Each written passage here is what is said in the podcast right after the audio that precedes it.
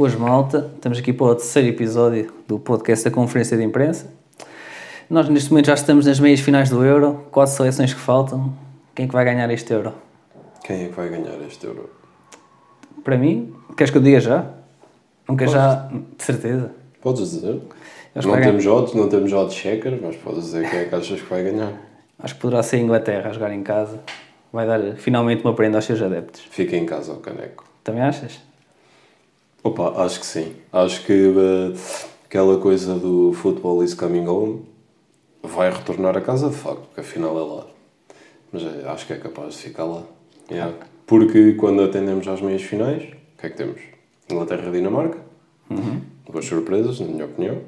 Dinamarca pelos motivos, Inglaterra também pelos seus motivos. Ma- Mas com o plantel que eles tinham este ano, já se, já se esperava que chegassem longe. É a seleção mais valiosa do, do Euro, não é? Sim, Tipo, sim. Acho sim, que sim. Ou a. França ou a Inglaterra, não sei. É capaz. Mas França também já dissemos aqui que eles conseguiam fazer quatro seleções. Portanto, E vão acho que a surpresa nem é tanto eles serem valiosos. E é estão a fazer agora embora. as suas seleções em casa? Não percebi. Estão agora a fazer as suas seleções em casa. Ah, já, sim, já foram sim. eliminados. Yeah, yeah, Eu que, tinha, eu que tinha dito no último podcast que era a seleção que eu achava que iria ganhar. Infelizmente disse quando eles estavam empatados contra a Suíça e devia ter esperado. Aí está o conhecimento do menino. Porque eu no último programa disse que achava que a Dinamarca ia limpar isto e mantenho. É meu, apesar de achar que a Inglaterra, ou há fortes probabilidades da final ser Inglaterra-Itália, Ou seja, tu queres que ganhe a Inglaterra ou a Dinamarca? Um deles já sabes que vai estar na final. E o que for vais Esse- apoiar. Um dos, um- uma, ou seja, uma das meias finais permite que uma das equipas que eu gostava que estivesse na final vai estar de facto. Uhum. Que é a Inglaterra ou a Dinamarca. Portanto, por aí fico descansado. Agora, indo Inglaterra, acho que ganha, porque acho que tem um grupo formidável e apesar das características reativas do futebol deles, acho que tem eh, um grupo capaz de fazer frente à Itália ou à Espanha e ficar, mais a mais sendo em Wembley, ficar em casa.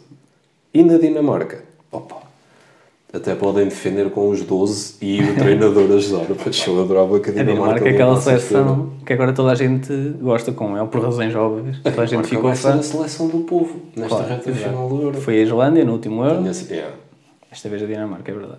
é certo. Mas por acaso, em relação à Inglaterra, estão na final. Surpreenderam-me com esta goleada contra a Ucrânia, mas eu fui bastante crítico aos jogos deles da fase de grupos. Tu tinhas comentado comigo em relação ao jogo da Escócia, que até achaste que jogaram bem, eu até discordei de ti. Acho que estiveram sempre muito mal, assim, um futebol muito lento. Pá. Vi os jogadores com tanta qualidade e vi depois, como é que eu te explicar? O Jadon Sancho, 5 minutos na fase de grupos só. Via tantas opções e via que os jogadores que o Southgate escolhia talvez não fossem os melhores, na minha opinião. E contra a Ucrânia escolheu os melhores. É que eu já vi o Jadon Sancho a jogar, já vi, já vi mais velocidade, mais criatividade. Mas vimos duas partes diferentes. Frente à Ucrânia. Eles basicamente ganharam 1-0 na primeira parte, ganharam 3-0 na segunda. Foram, foram duas partes diferentes. Não Começaram o jogo logo a ganhar também. Sim, também ajudou. Mas acho que foram duas Inglaterras diferentes nesse jogo. Mas a cena é que é uma Inglaterra que se mantém sempre muito forte defensivamente. Acho que o Declan Rice e o Calvin Phillips formam ali um muro naquele meio campo, parece que ninguém passa por eles. Eu acho que foi o Declan Rice que ia partindo as mãos ao guarda-redes da Ucrânia. não é? Ele mandou um Grande tiro. remate, é verdade. Coitado do guarda-redes. É verdade. Mas lá está, acho que há muita, muita qualidade nesta seleção inglesa. Acho que nunca teve assim tanta qualidade. Pá, falando da equipa titular e no banco, e o Southgate tem mérito, apesar de, lá está, ter sido muito crítico em relação ao início deste, deste Euro, com vitórias 1-0, contra a Croácia, depois empataram com a Escócia no jogo fraco. Pá, e estão aqui a seguir. O sem resultado, estão nas meias finais. sem nenhum gol sofrido, diga-se passagem. Pois eles levam críticas que são defensivos, que não atacam, que não jogam bonito. Mas resultado, quem jogou bonito alguns jogos já está em casa a ver o Euro pela televisão, eles ainda lá estão com capacidade de jogar a final. É verdade, que é essa. verdade. É verdade.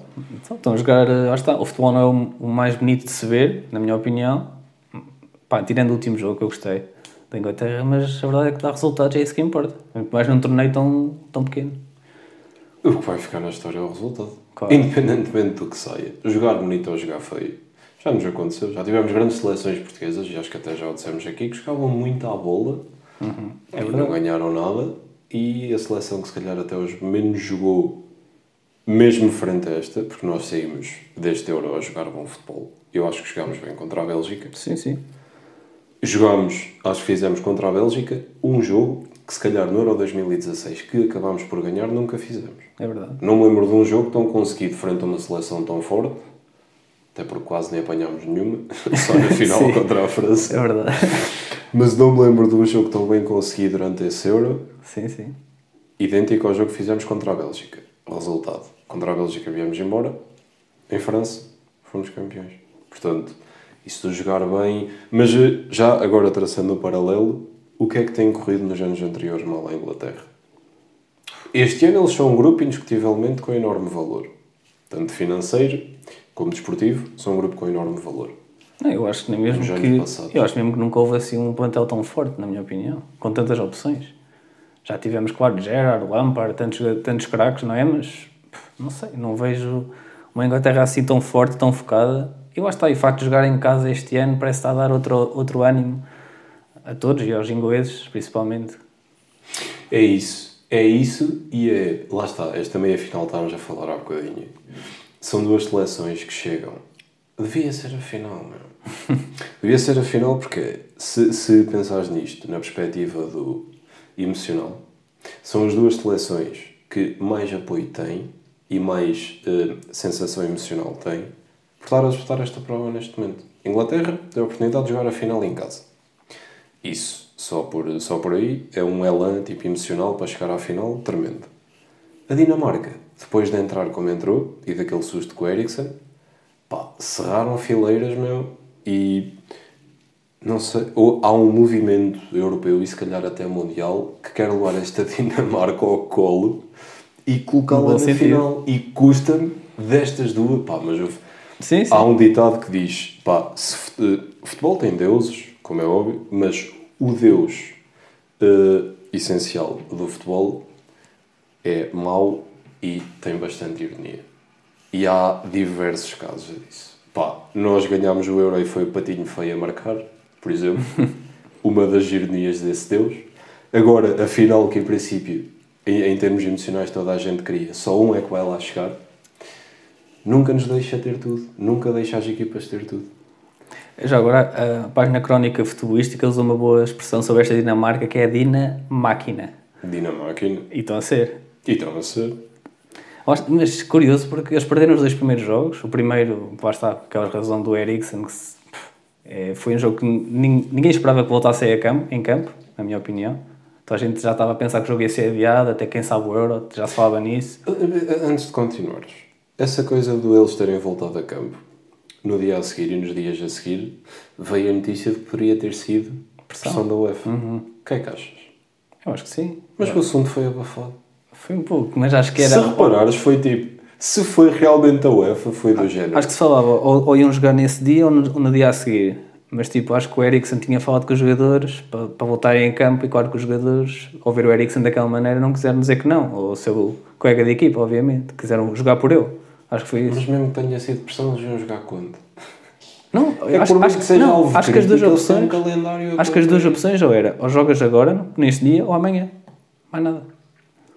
Lá está, um calendário pá, e, não, e não iam E Nestas alterar. competições finais, já vendo calendário é muito complicado. Eu só acho é que se de facto foi a UEFA e com todo o desprimor que isso possa ter para, para, para a Federação Europeia, pá, acho que fizeram um trabalho tremendo em abafar a situação. Porque se foi realmente isso, foi de género, ok, ok, fomos nós, mas deixa estar as notícias, vá, vá, segue, segue.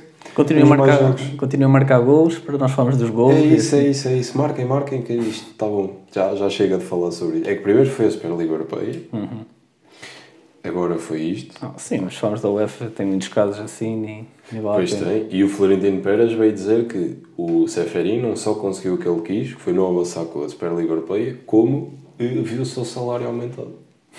Assuntos para retomarmos mais à frente. Não vamos esquecer a beleza que é o E na outra meia final. Não, já agora em relação à Dinamarca. Perderam o primeiro, depois perderam o segundo. Uma primeira parte em que estiveram a ganhar a Bélgica, estiveram a jogar muito bem. Entrou o De Bruyne ao intervalo e lixou a Dinamarca, basicamente. Com, Eu gra- com uma grande qualquer exibição. equipa que esteja do outro lado, em princípio. É incrível. Sa- Eu no outro dia fiquei eu não sabia que o De Bruyne só tinha, e passa a expressão no só tinha, 28 anos. Já sou fora dele há tanto tempo, não é? É disso. E, e tipo, vê a maturidade de um jogador de 28. Ele não tem agente. Não tem? Não. Ui. Ele despediu o agente dele, tipo, pá, eu não vou dizer isto como fact-check, mas tenho a certeza quase total do que a Falaste com o De Bruyne antes de vir, certo? Sim, eu liguei-lhe e disse, pá, sou capaz de dizer isto. Ele, ok, não, vamos lá ver, mas eh, não, não digas que é completo certeza. Que ele despediu o agente dele.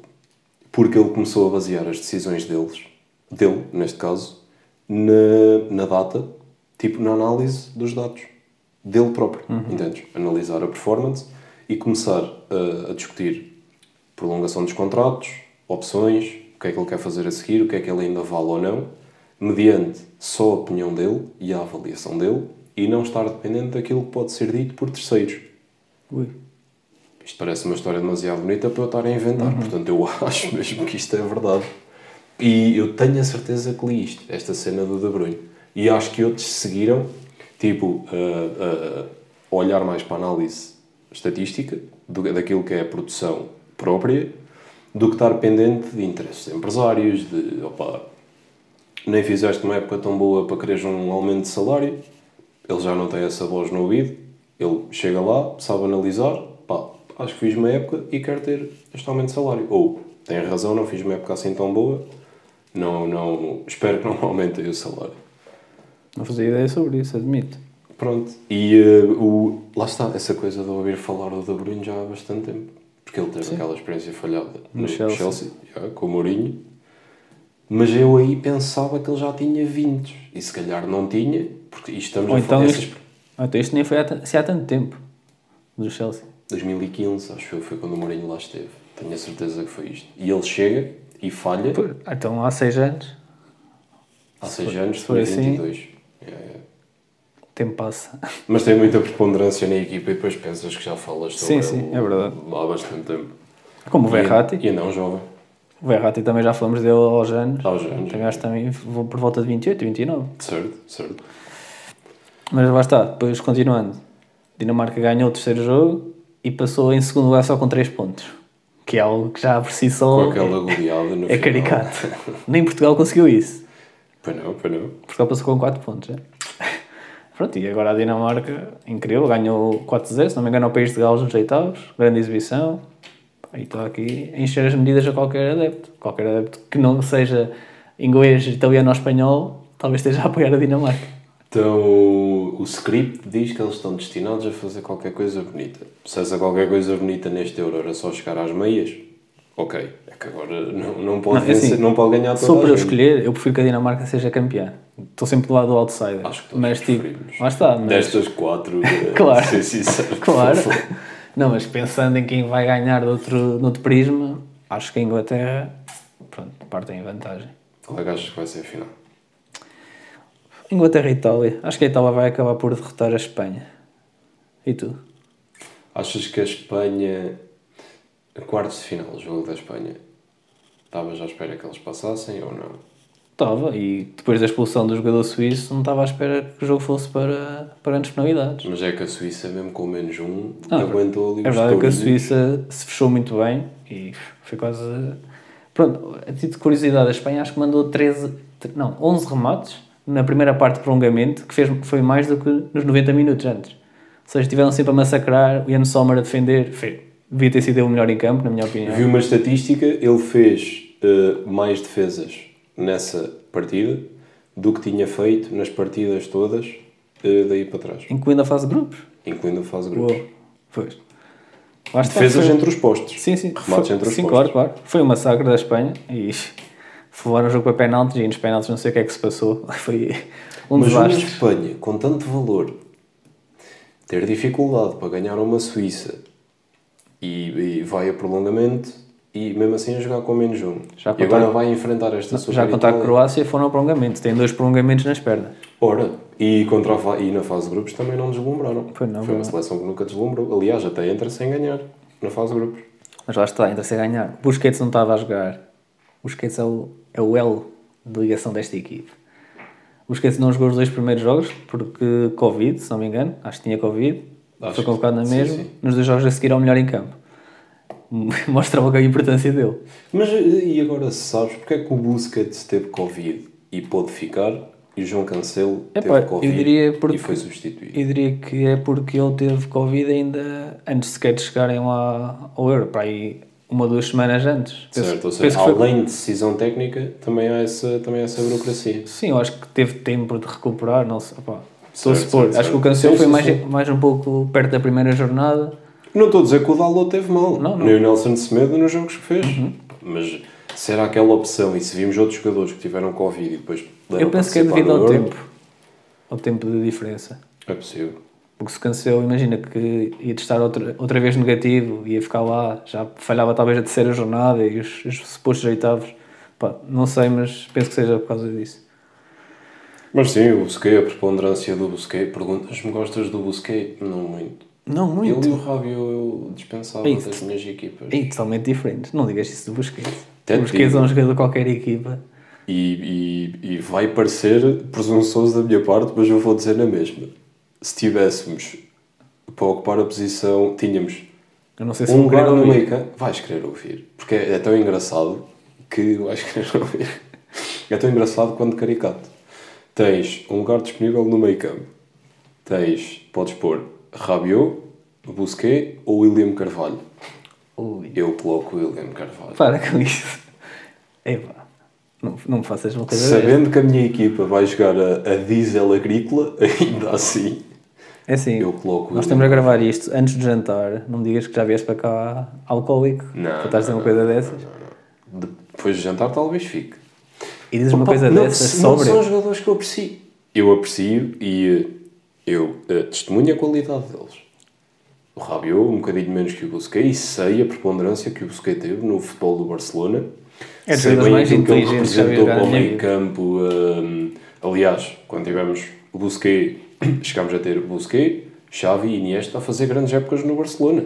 E sei que se eles tinham alguma liberdade ou muita liberdade ofensiva é porque o equilíbrio lá atrás estava garantido. Sei disso. O Busquets é um jogador que pode passar despercebido, mas está lá sempre e com uma importância incrível. É disso, mas É agora pede-me para gostar dele, por favor, eu não consigo, não sei porquê. Isso é triste ouvir isso. Compreendo, não, nem é dele enquanto pessoa, como é óbvio, eu não o conheço, não tenho nada contra ele, mas o jogar dele, pá, ele e o Rabiot têm coisas Daqui a um bocado vais dizer que preferes o Fernando Aguiar ao Busquets. Fernando Aguiar tinha coisas que o Busquets não consegue emprestar ao jogo. Bem, as finais, temos um Itália-Espanha, quem é que ganha aí? Acho que a Itália, lá está. Itália, vamos Sim. ter uma final Inglaterra. Acho que a Itália, a Itália até está talvez a jogar melhor do que, do que a Inglaterra.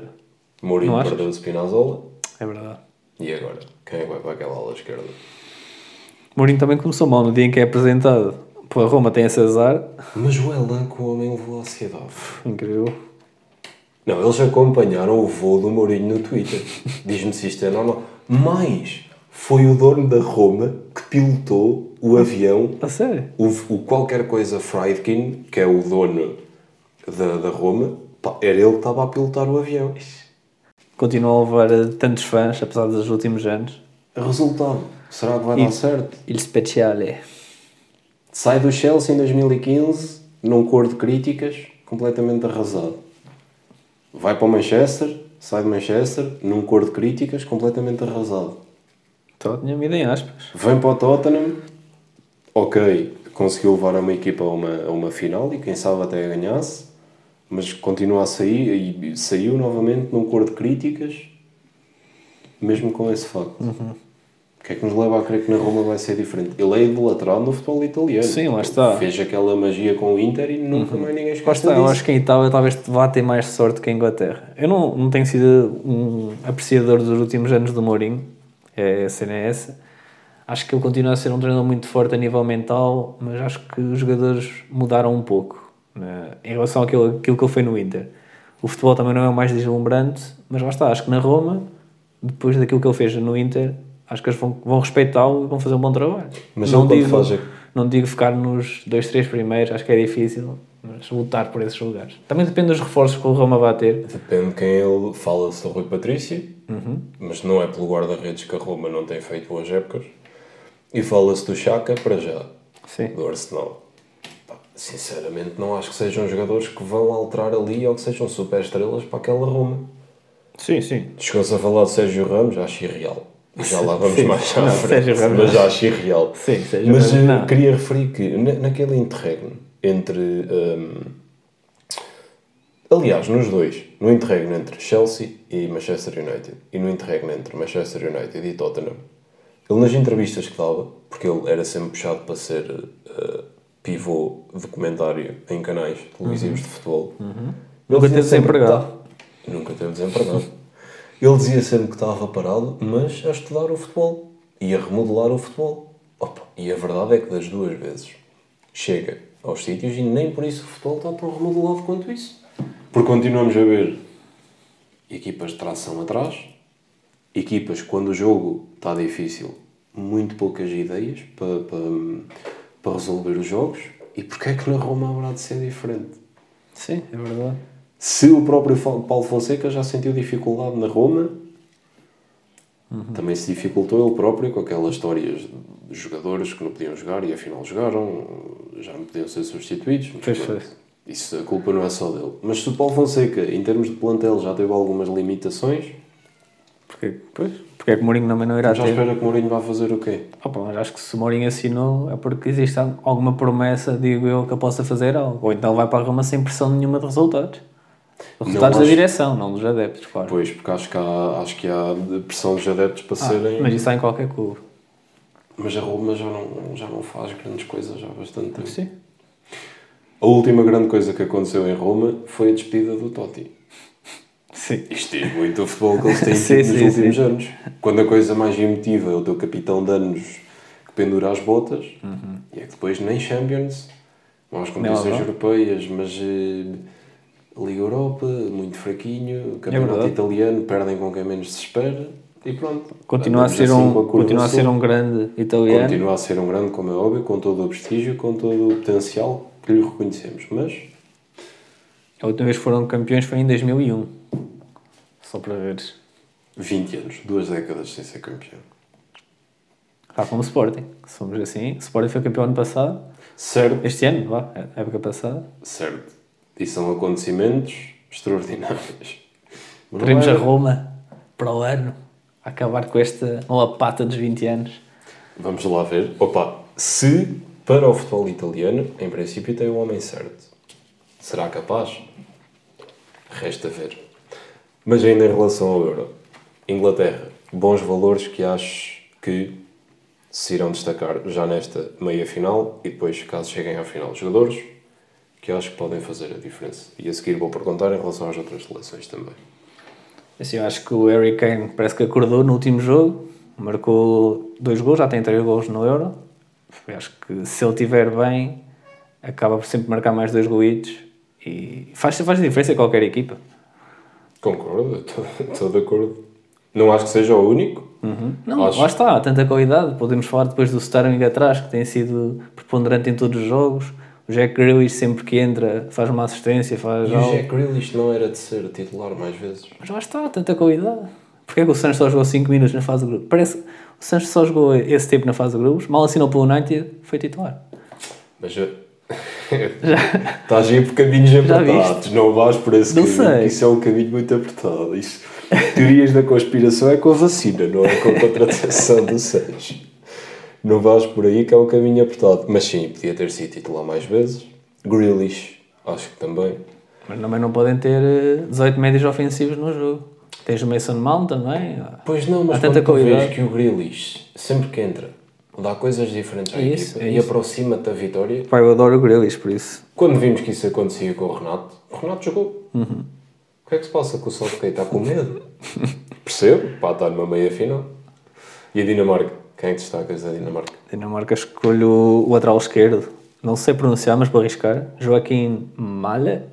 É capaz. Acho que foi Não perfeito. se eu não sei se é assim, mas se for, está perfeito. Este Eu a única coisa que devido aí aos dinamarqueses dizerem male com esse coisinho Mas eu eh, prometo, prometo que estou a dizer bem. Pronto, eu estou a dizer mal. não, acho que, é, Mal, ok. acho que é um lateral que já na, na Atalanta se tinha evidenciado jogar, jogar mais sob o lado direito da Atalanta. Nos primeiros três defesas jogar ala direito. Aqui tem jogado a defesa esquerdo. Pá, e tem sido incrível. Desde o primeiro jogo estou a ficar fã dele Boa completamente. polivalência. O Dolberg também está a fazer um grande campeonato da Europa. Que era uma das maiores promessas quando estava no Ajax. Acho que teve lesões. E quem é que ganha esta meia-final? Entre Dinamarca e Inglaterra. Sim, Ah, já falámos, Inglaterra, claro. pronto. Então claro, pronto, estou a dizer claro em relação àquilo, Sim, mas é àquilo que em- nós achamos teoria. em relação ao favorito, claro. Se for, lá está, eu a ver o jogo, vou estar do lado da Dinamarca.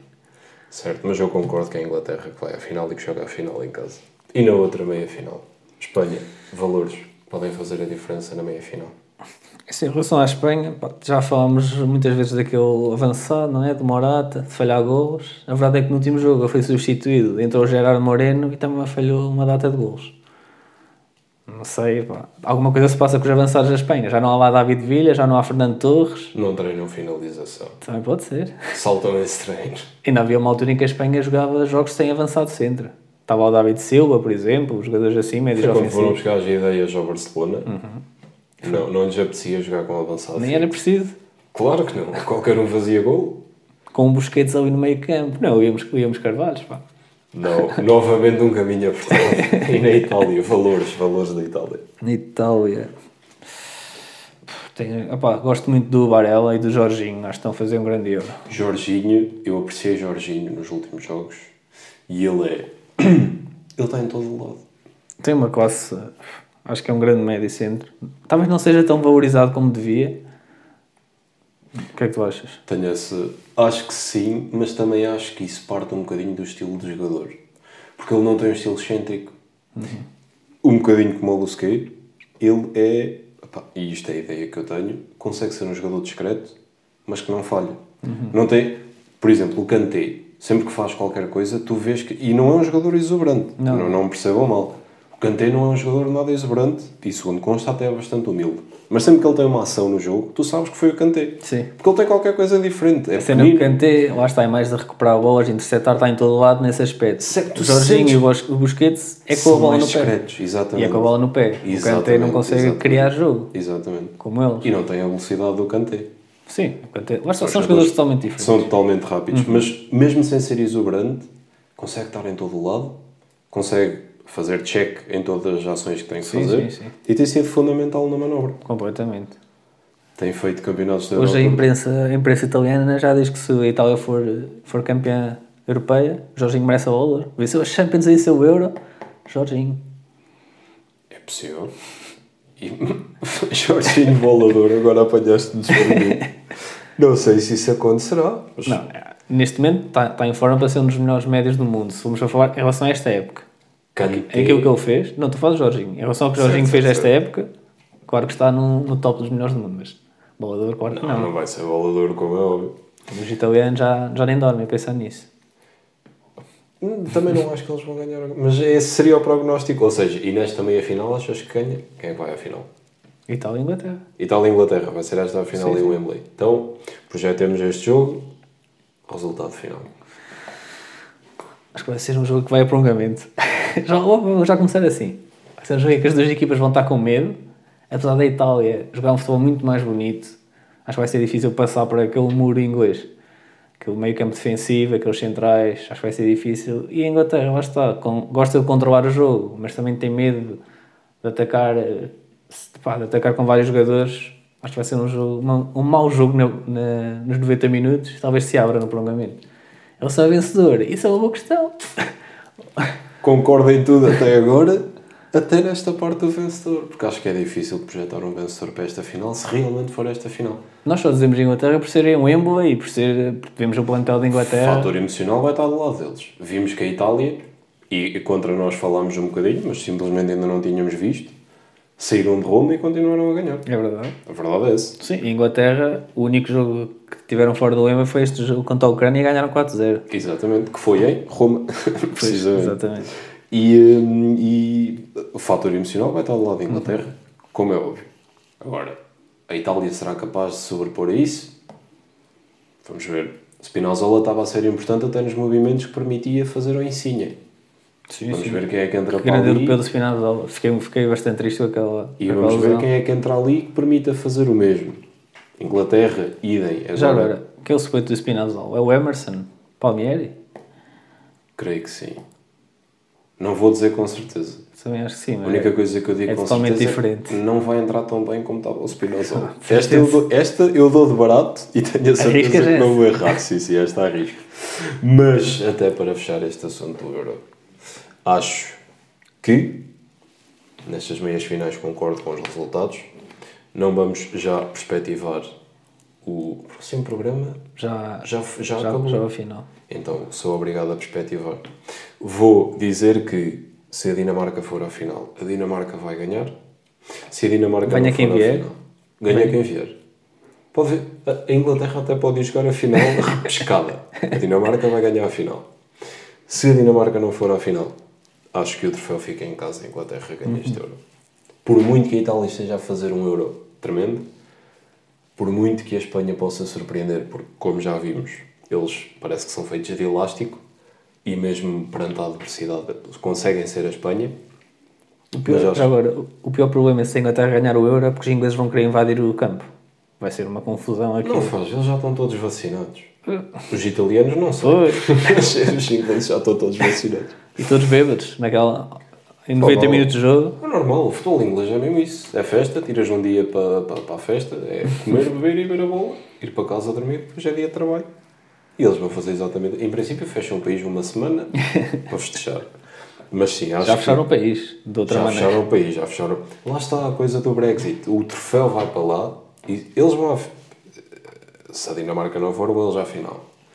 E eles vão arranjar forma, no espaço de um, dois dias, por uma lei taxativa qualquer que impede o troféu de sair lá e eles vão ter que ser campeões de qualquer das formas. Eles podem nunca mais participar no Euro. Dizem, ganhámos o último. É isso. Somos campeões para sempre. O último que fomos, fomos e that's it. Não queremos mais. são, são campeões eternos. Já agora, nós falamos que a Inglaterra só jogou um jogo fora de Wembley. A título de curiosidade, os quatro, quatro semifinalistas jogaram os três jogos da fase de grupos em casa. É curioso. Pode não ter importância, lá está, a Dinamarca só, só ganhou um jogo, mas as, três equipas, as quatro equipas que estão nas meias finais jogaram os três jogos da fase de grupos em casa. Neste formato incrível não é, de Euro. Não é só Horrível. curioso, dito assim, quase nem surpreende. Não é? Podia ter alterado o meu bracket do Euro a pensar nisto. É verdade, é verdade. Se soubesse. Podias ter feito muito, muito mais coisas e não fizeste. Mas bem, está feito os prognósticos, fechamos o Euro. Sim. Pela última vez, vamos fechar o Euro. Não me apetece fechar o Euro. Não vamos fechar o Euro. Temos que fechar o Euro.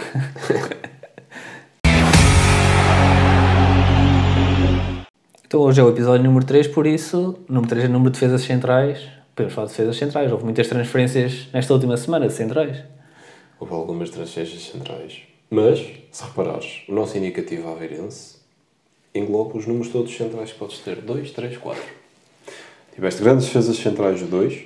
Jorge Costa no Porto. Um deles agora vai vestir o 2 no Porto. Fábio Cardoso. Tiveste grandes defesas centrais número 3. E o 4 geralmente também é número de defesa central. Tiveste o Luizão no Benfica muitos anos. Sim, sim, sim. Tiveste o Evandro, que era avançado no Rio Ave, com o número 4 também, por isso. Mas vá, vamos Eu gosto, manter eu o gosto número de- 4. Não, eu gosto destes exemplos para te lixar um bocadinho. Opa, obrigado. Fazes-me ficar mal nestas, nestas coisas que eu digo. Não, mas- desculpa. Mas agora falaste que Fábio Cardoso é o novo número 2, também já houve um número 2 no Porto, que agora voltou a Portugal para outra equipa. Um central, 39 anos, Bruno Alves, lá está. no auge do seu pico físico, o que é que achas das duas transferências? Para começar, em relação ao Bruno Alves, estou parvo que ele assinou dois anos de contrato, nem foi só um. Ele está, quer voltar e quer voltar em grande. Não, mas ele tinha propostas, como é óbvio, de muito lado, uma delas do Porto B. Porto B, exatamente. Porto B já andou com. Porto B. Sim, O Bruno Alves, ser mentor deles, dos miúdos. quando tem melhor físico do que alguns Yeah, é que lá jogam agora. Não, porque o Porto B nos últimos anos já usou isso com o Gonçalo Brandão e com o Zé António e pensava que o Bruno Alves. Compreendo, mas o Bruno Alves, claramente, e isto não é desprimor nem para ele nem para o Pep, apesar da idade que tem, e até posso englobar aqui o Ronaldo e outro qualquer que tenha 30 e muitos e ainda jogue muito à bola, pá, tem qualidade para fazer uma, duas épocas como assinou numa primeira liga. Sim, sim, sim. Claramente é um jogador que cuida do físico e, atrevo-me a dizer, que vai garantir ali uma solidez defensiva importante ao Famalicão. Sim, foi uma nos últimos anos teve vários jogadores jovens para a posição. Faltou alguma experiência. O Bruno Alves vai dar isso. E agora pode consegui-la com o Bruno Alves. Sim, sem Falamos de um senhor que era só capitão do Parma. Exatamente, que no ano passado jogava na Série A, por isso Pronto. E grande contratação para o Famalicão. Foi, foi uma cartola muito bem puxada. Uhum. Acho, para tudo o que o Bruno Alves já representou no Porto, compreendo a proposta, a proposta para a equipa B. Acho que merecia mais qualquer coisinha. Mas lá está, se ele fosse para o Porto B, ia ter de certeza no contrato que no final da carreira iria ter um lugar lá no Porto, na direção. ou na- Sim, quase. Compreendo, sim, sim, compreendo essa Não parte. tenho dúvidas sobre isso. Sim, também não, e não tenho dúvidas, mesmo assinando pelo Famalicão. Ah, sim. Se a oportunidade surgir, Claro, claro. certeza que vai ser convidado e vai. Mas acho que ele fez bem. Sim, sim, sim. E fez bem em regressar para o nosso campeonato. Eu sou muito a favor, até de uma forma apaixonada, de estes jogadores conseguem manter alguma longevidade e com qualidade, não aqueles que mantêm longevidade e depois ou não jogam muito, ou só fazem 30 minutos e já não se atrevem mais. Sim. De uma forma muito apaixonada, gosto de pensar que eles voltam ao nosso campeonato. Eu também. Estes exemplos são bons, mas E são ótimos. gostava que houvesse ainda mais. Porque acho que conseguem ainda ter qualidade para virem prestar qualidade ao nosso campeonato. E uma vez que não os conseguimos manter eh, quando eles estão no topo das carreiras deles, falo do Bruno Alves, que já é mais velho, mas falo agora destes exemplos Por exemplo, que o Quaresma. de sair. Quaresma, ano Por passado. exemplo, o Quaresma voltou, exatamente. Sim. Também gostava que houvessem mais exemplos assim. Nos- últimos anos não tem havido assim tantos como estava à espera, na minha opinião. Eles preferem outros destinos. Pois. Eles vão para a Turquia, vão para os Emirados Arábia, Unidos, sim. vão para os Estados Unidos. O Nani está a fazer uma grande temporada. Sim, mas o Nani- Outra, novamente, Sim, sim, no- sim. mas lá está. Acho que ainda não está na. na- Não, acho que o Nani, quando saiu do Sporting, foi que o Sporting queria baixar salário, que senão ele, estaria em Portugal, não é mesmo? O Sporting quis baixar o salário dos jogadores, mandou embora Montero, Nani, a custo zero, vários jogadores. Mas a minha questão, o Nani atualmente não tem espaço aqui no nosso campeonato. Claro que Em tem. princípio ninguém consegue Não, o claro que tem. Mas eu acho que continua a ter espaço. Sim, claro que tem, claro que tem. Acho que quando ele quiser voltar, não vai ser tanto uma questão de se, acho que vai ser uma questão de. Ou, ou melhor, não é tanto uma questão de quando, é mais uma questão de se ele quer voltar ou não. Sim, sim. Acho que ele querendo, qualquer clube gostaria de- Claro. de contar com o Claro, claro. Mas lá está, o que ele está a ganhar nos Estados Unidos também é difícil de igualar É aqui. proibitivo para os, nossos, Pois. para os nossos cofres, para os, cof- para os cofres das nossas equipas. Mas lá está, se ele tiver para ele que até quer vir ao nosso campeonato e ajudar e desenvolver, e ainda, porque ele ainda vai conseguir mostrar qualidade ao nosso campeonato. Tal como o Bruno Alves vai conseguir, como o Quaresma conseguiu, Claro. como espero eu o Ronaldo um dia vai conseguir no Sporting. Vamos ver. Adorava que ele viesse a Portugal terminar a carreira É liga, ainda é jogar, não só terminar a carreira, ainda jogar. E acho que esta jogada do novo sponsor do Sporting pode ser importante. Porquê? O Sporting assinou um contrato com a Nike. Sim. O Ronaldo é exclusivamente. Tá, já estás aí também, aí por caminhos. É, é apertado, mas acho que pode ser um player importante nesta, nesta, nesta perspectiva. Vamos ver, vamos ver. E em relação agora a Fábio Cardoso, o que é que achas do- da contratação do Porto? Acho justíssimo e acho que viram uma coisa que por, eh, Benfica e Sporting também deveriam ter visto e podem. E completo mérito ao Porto em ter ido buscar o Fábio Cardoso. Acho Primeiro, que fez uma grande temporada. É três grandes temporadas. Acho que tem, É isso. tem estado muito bem no Santa Clara É em todos isso. os anos. Ia dizer isso. Acho que já chega tarde a um clube de topo Sim, do sim. nosso campeonato. Concordo. Chega com 27 anos, não é tarde em termos Para de idade. Central, olha, falamos do Pepe e do Bruno Alves. Certo. Não é tarde em termos de idade. E se calhar chega com um conhecimento até da própria posição, que lhe vai ser importante, e que com 27 anos é muito maior do que com 25. Mas, às três temporadas, como tu disseste, que fez anteriormente, é tarde nessa perspectiva. Mas também, já agora, parabenizar o Santa Clara, tem contratado sempre muito bem todos os anos. Já conseguiram várias boas vendas para o clube. Tiago Santana, agora, o, o Schettino para o Braga, agora o Fábio Cardoso. E mais, não, não, não querem soltar, porque fala-se do Benfica querer ir buscar o Carlos Júnior ao Santa Clara, e já o presidente já veio dar uma entrevista a dizer: Não, Carlos Júnior, já dissemos quanto é que ele custa. Ainda não foi feita uma proposta séria. Agora, não esperem que o Santa Clara venda ao jogador por um valor que não, que não acha ser justo. E, em princípio, só deixa mesmo sair o Carlos Júnior por aquele valor justo. Qual é, que é o valor que estão a. Não, não fora nenhum Eu valor? acho que não soltam o Carlos Júnior por menos de 8 a 10 milhões de euros. Acho que é este o valor que o, que o Santa Clara definiu para soltar é o Carlos. Júnior. Já agora, em relação a boas contratações, também contrataram o Morita em janeiro ao, O internacional japonês também, também fez grande época, também tem somado interessados. Acho que é um jogador que também pode ambicionar outros voos. Eu acho que os clubes portugueses em geral nos últimos anos têm conseguido fazer boas contratações. Sim, sim. Vemos muita qualidade em clubes que não são nem os três grandes mais os dois substitutos dos grandes, que também são grandes. Aliás, todos são grandes, mas os cinco grandes geralmente já fazem contratações Uhum. ótimas do ponto de vista desportivo. E já é normal, ou é mais normal, vermos nessas cinco equipas, e falo de Porto, Sporting, Benfica, Guimarães e Braga, vermos valores nessas equipas e jogadores que se destacam individualmente e coletivamente. Mas nos últimos anos temos visto isso em Rio Ave, foi buscar o Taremi, está no Porto. Temos visto isso no Portimonense, agora com o Beto, Nakajima, na altura. Temos visto isso no Passos Ferreira, teve a ousadia de ir buscar o Stefano Eustáquio, que é um ótimo jogador e, e destacou-se até está no top 10 para ganhar o, o prémio de jogador do ano. E a Liga olha a isso. Acho que temos tido a capacidade de ir vários exemplos, vários bons exemplos. Sim, sim, sim. sim. Sim, foi em relação ao. Santa Clara, porque eles sempre foram uma equipa a lutar para não descer. Nos últimos anos, cada ano que passa, parece que andam a subir patamares, a melhorar o seu lugar. Nesta próxima época vão à Conference League, pela primeira vez vão à- às competições europeias. Foram uma ou duas vezes à Intertoto, mas lá está, ainda não era aquela competição europeia, não era a Taça UEFA, nem a Liga Europa. E acho que estão, estão num bom caminho. Estou a Estão num ótimo caminho. Estão num ótimo caminho e acho justíssimo. Mas em relação ao Fábio Cardoso, acho que chega e chega para ser titular no Porto. Isso já não sei. Eu acho que sim. Eu gosto muito dele, mas acho que o Sérgio Conceição tem sempre tem aqueles jogadores base, na minha opinião. Mas eu acho que ele vai conquistar o espaço dele. É que tens Pep, tens Mbemba, tens Marcano. Certo. Diogo E ele chega, e ele chega porque o. hum, e ajuda-me o que saiu, que até era defesa esquerda, também, que veio do Chelsea, emprestado. Sarr? O Sarr, o Malang Sarr, que era supostamente o quarto central, Sim. vai embora, vem para ocupar esse espaço. Quarto, quinto central, não? Quarto, quinto central, porque ainda há Não sei. Pois Marcano e Diogo Leite, a questão é essa. Exatamente. Só se o Diogo Leite for para emprestar para ter mais minutos este ano, mas mesmo assim, não sei. Ou alguma saída de Marcano ou de Mbemba, porque o Pep, apesar da idade, deve continuar para ser titular. Pepe será titular na próxima época. E achas que Fábio Cardoso não conquista o lugar dele? Lá está, nos primeiros tempos não. Nos primeiros jogos vai, vai ficar no banco, mas depois lá está, vai, pode ir conquistando o lugar à medida que os jogos vão passando. Isso já vai depender dele e do treinador. Mas acho que não vai chegar para ser titular, já. Não vejo, e até pela, pela, pela posição em que ele estava, que ele abraçasse um projeto onde não fosse ter algum protagonismo. Se não fosse já, como é óbvio, pode não ter, mas já Não acho sei, genuinamente. Olha, vou dar o exemplo do Cláudio Ramos, do, do Tondela.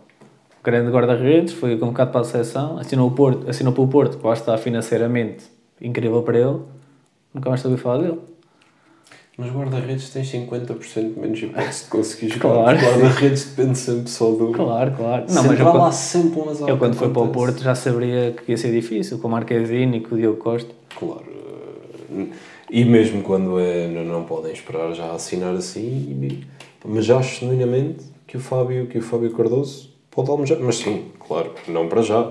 E, e até do ponto de vista estratégico, mudar a dupla que fez a temporada passada quase Claro, toda e, e garantiram bons resultados, Pepe e Mbemba, Claro. estando os dois disponíveis, claro. E temos Marcano na calha, que teve lesionado a temporada toda e está por aí a aparecer. Sim, sim. Tenho para mim que Fábio Cardoso vai conseguir discutir o lugar. Vamos ver. Cá estaremos para ver. Claro. Agora, falando de outro, de outro central, o Guilherme Ramos, que saiu do Feirense, da segunda Liga Portuguesa, para a Bundesliga, para o Armenha Bielefeld. Tens a dizer sobre isso? Achas que é... O que, é que tu, achas sobre ele? Foi uma transferência um bocado aleatória, lá está. Apesar de nós, há uns meses, vimos que o Atlético de Madrid também estava interessado nele, e assim... Se, nesses, claro, se o Atlético de Madrid já estava interessado nele, Em todos os clubes, lá está. Foi do Atlético porque é aquele clube mais sonante dos que, está, dos que se falou do interesse. eu acho que surpreende só pela. Claramente, nós no nosso futebol, primeira, segunda liga, se calhar até terceira, temos qualidade suficiente para exportar. Claro. Surpreende ser da nossa, da nossa segunda liga Diretamente. diretamente para a Bundesliga. Acho É que ele, ele não vai para um Braga, não vai para um Guimarães, vai para, uma das melhores ligas do mundo. certo, e nem vai para a segunda Bundesliga. Exatamente. Já para a primeira. Acho que essa é a parte que surpreende mais. Agora, se vai jogar ou não, lá está. Já andava a ser scoutado por Atlético de Madrid e por outros clubes. Onde há fumo, há fogo. Em princípio, a qualidade está lá. Mas surpreende, de facto. Saber Acho- que equipas está, acho que é um Bundesliga estão de, olho no nosso segundo campeonato. Exatamente.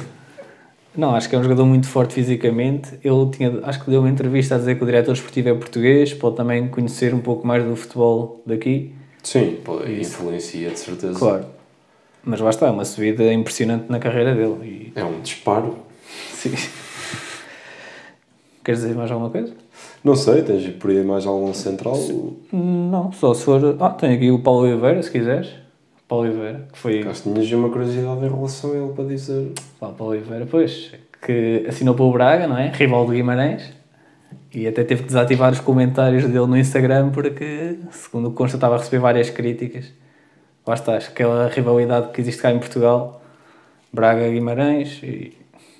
Não é, não é bonito. Não é Mas bonito é o que porque o acontece. jogador tem a capacidade. E acho que temos muito a aprender com os outros países, principalmente os países que vivem e respiram futebol, porque estas mudanças são, são, são normais e têm que ser normais, até para clubes rivais como são o Guimarães e o Braga, está. Em Temos- Itália vemos tantos exemplos disso. E... que jogam no mesmo estádio. Que Passam da Roma para a Lazio, passam do Inter para o Milan e, no entanto, a vida continua e temos que saber eh, lidar com Mas estes, estes aspectos. por exemplo, o Benítez assinou pelo Everton, mesmo assim recebeu ameaças de adeptos do Everton. Porque, como ele Compreendo. tá- lá Mas esse eu compreendo. o que é que eles não querem que ele vá para lá. Aí é O mesmo, é que é mesmo por ser mal, não é pela rivalidade, não é?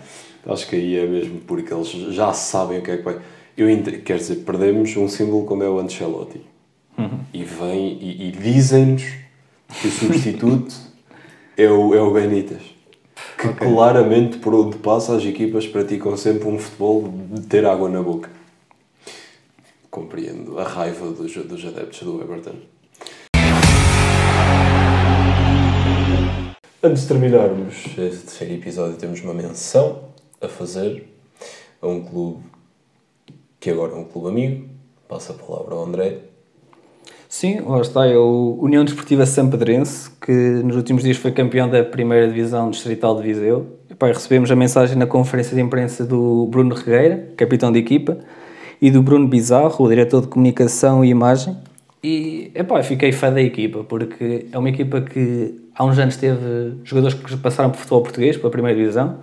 O Tiago Targino, conhecido formando Guimarães, se não me engano, jogou nos Sub-21, Bom valor. Exato. O, a Moreirinha também passou vários anos na Primeira Liga. Benfica.